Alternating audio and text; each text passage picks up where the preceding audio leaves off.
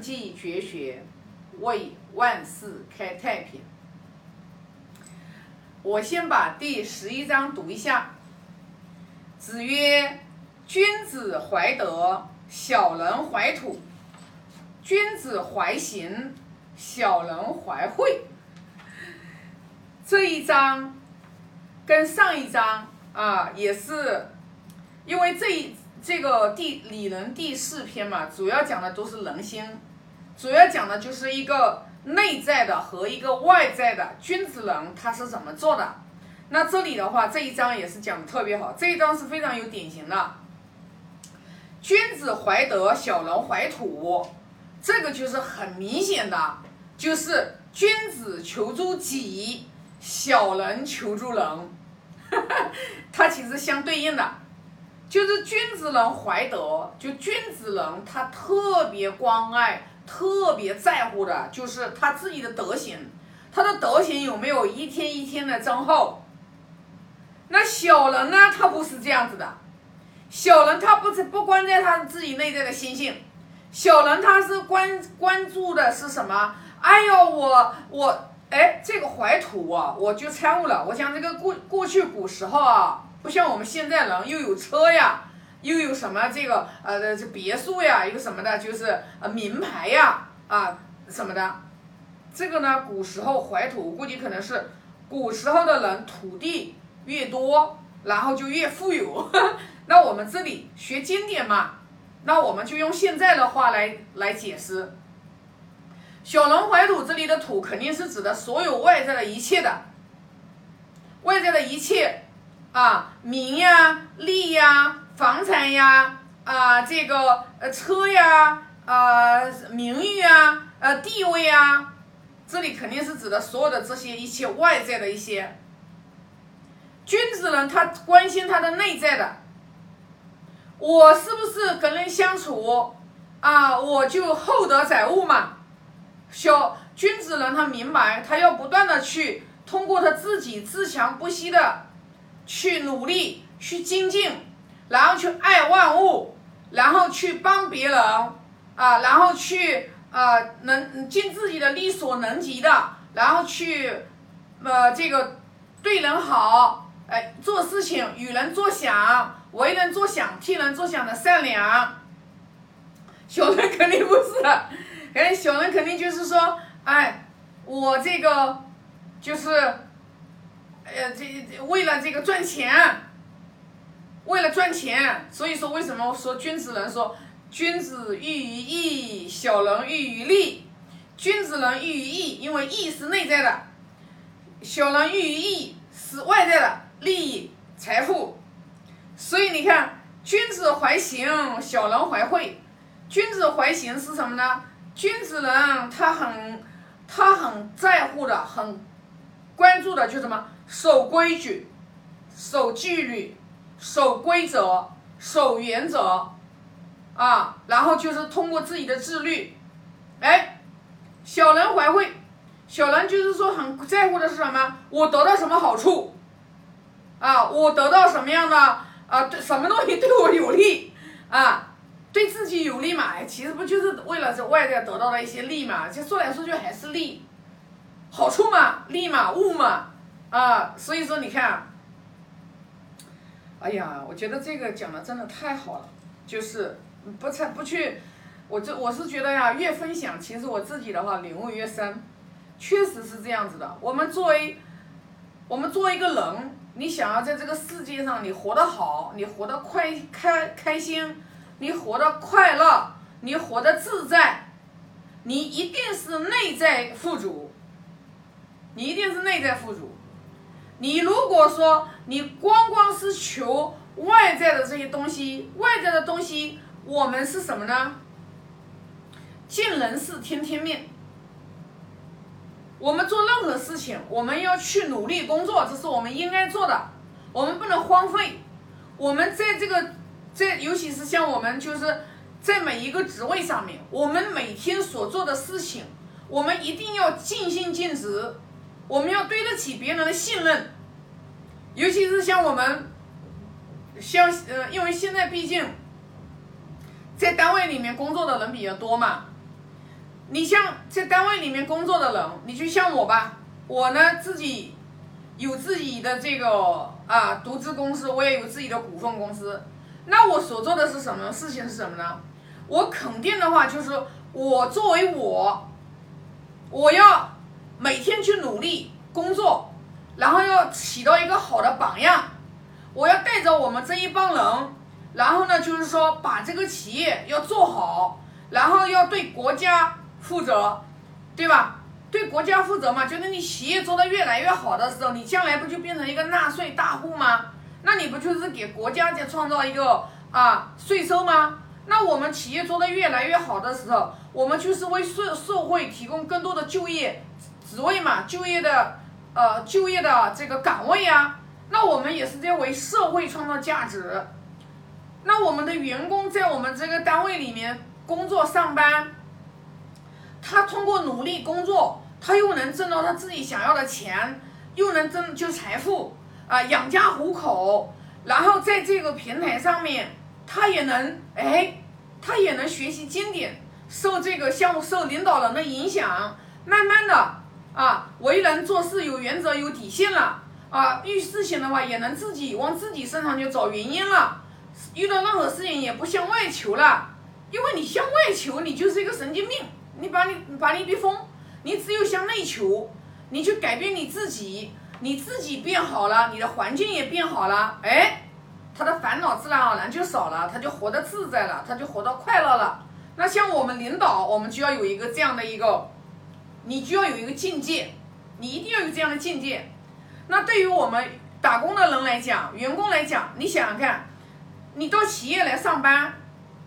那我们员工一定要为企业创造价值，因为企业不是慈善机构。你如果一个人在企业里面，你不能给企业创造价值，你不能企业因为你给企业创造的利润来让企业越来越好，那你相当于在这个平台上你是没有什么意义的。那你还能活多久？你在这个团队当中你还能活多久？你就你就待不长久，为什么呢？一个没有价值的员工，老板不淘汰你，市场会淘汰你。为什么呢？老板不淘汰你，你的客户会淘汰你。没你没有价值了呀，没人需要你了呀。没有人需要你的时候，你想想看，你还有什么价值呀？那个太可怕了，太可怕了。没有一个企业他会养闲人的，没有的。所以说，作为员工，你是在为企业工作吗？你不是的，你在为你自己的未来工作。你要让你自己的个人的能力不断的提升，然后你还要，你要有一颗忠诚的心，你最起码对这个企业你要忠诚，你要有感恩之心。因为现在说实话，很多的企业，尤其是二零二零年疫情，很多的企业。啊，都受影响，有多少企业都倒闭，所以你现在能有一个企业在那边工作的特别开心，啊，老板也能给你按按这个按时的去发工资，你就应该要心存感恩，你就要在这个平台上面去发挥你的价值，哪能偷懒呢？哪能混日子呢？你混日子到最后把你自己就混没了呗。但是我们很多的人不懂这个呀。如果每一个人都很敬业，哦哟，那我们这个中国的企业都不得了，就是有一颗匠心的精神呀，匠人的精神呀。那不能说啊，我我拿多少工资我就做多少事，完了，企业也不到得不到发展。你在这个你在这个企业，早时也是有被淘汰的一天。所以说呢，我们为什么说要小人君子要怀德？小人要怀土呢，小人小人怀土呢，我们要去对照自己，学经典嘛，我们就是对照自己嘛。我是君子，我还是小人。如果我注重我自己内在德行的修持，内在德行嘛，就是无形的嘛，看不见的嘛。我对别人，我别人滴水之恩当涌泉相报。别人只要给予过，给予过我帮助。别人只要给予过我恩惠，我是一个什么样的心态来回报的？这个很重要。但是我们很多的人人性的弱点是什么？你给予的帮助越多，将来哪一天你不帮助给他，他都觉得是理所当然，这个是太可怕的。所以我们就要把人性当中的这种弱点，我们一个一个把它剥除。我们要做一个真正的，我们要做一个德行深厚的人。滴水之恩当涌泉相报，你才能遇到更多的贵人，贵人才愿意来提携你。哪一个人会愿意去给一个忘恩负义的人，然后给予机会呢？不会的，不会的。所以说你在单位里面，你的能力弱一点没关系，但是你只要是忠心耿耿、尽心尽职，因为每个人他与生俱来的能力不一样，你能力稍微弱一点，你也很努力，很想往上走，也很好学，没关系，对吧？笨鸟先飞，咱勤奋一点。啊，像我们孔老夫子，孔老夫子，包括像我们大家都知道的那个曾国藩老先生，曾国藩老先生，我相信有一个故事大家都看过，他资质很愚钝，他在背一首诗，小偷小小偷都背上了，他还没背上，后来小偷小偷小偷跑出来把那个诗背了一首之后，然后扬长而去。我相信这个故事大家都有看到，但是又怎么样呢？曾国藩老先生，人家学学了这个，自自己知知道自己自知愚钝，人家很努力很勤奋，君子自强不息，人家成了一代名臣。你看最后的话说，能真正功成身退、全身而退的，历史上不多人，曾国藩就属于一个。所以说，那我们就要明白了，一个人活在这个世界上面，你不把修身、其修身、尽德修业，你不把修身放在第一位，你修身修不好，家齐不好，你修身自己德行不够，你也没有齐家之德，你哪里来的治国的这个德行呢？为政以德呀，你修身都修不好。齐家之德也没有，齐家之德没有，哪里来的德行治国呢？治国的德更没有。所以说呢，就是说，为什么讲儒儒家文化是属于几千年来当中的一本《论语》，几千年传承了两千多年这一本伟大的经典。我相信在未来三到五年，学《论语》的人会越来越多，因为真的句句是法语之言呀。